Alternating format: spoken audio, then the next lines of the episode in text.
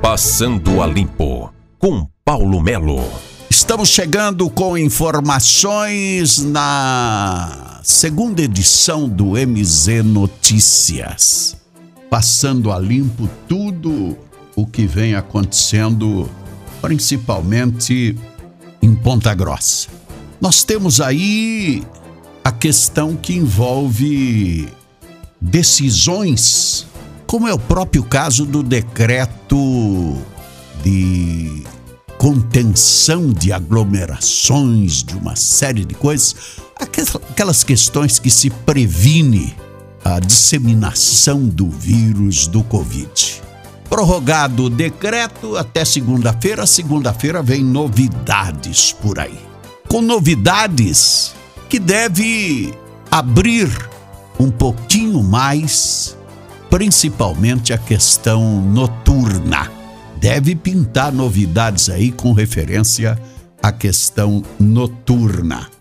É muito importante tudo isto, porque nós já temos gente aí realmente passando momento difícil e esse pessoal da noite precisa de um alento, precisa de uma folguinha. Mas e os números? Os números continuam acelerados. Da mesma forma como continuam aceleradas as questões da vacina H1N1, a vacina da gripe. E aí, é de quem a responsabilidade de uma criança que não se vacinou? De um idoso que depende de terceiros e que não se vacinou?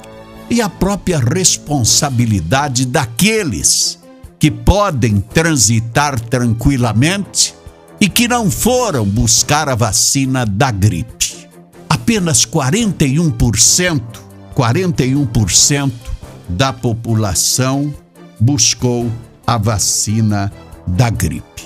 Para você ter uma ideia, no estado do Paraná, apenas Nova Tebas, Pérola do Oeste e Saudades do Iguaçu cumpriram as metas do Ministério da Saúde. Então, é importante buscar esta responsabilidade de quem é quem, do governo, de quem está vacinando, mas também da população que tem que buscar a sua vacina. Porque depois não adianta reclamar, porque se você se vacinar contra a gripe, você sem dúvida alguma vai ter um avanço muito grande de não pegar o Covid. Paulo Melo, passando a limpo na segunda edição do mznoticia.com.br. Passando a limpo com Paulo Melo.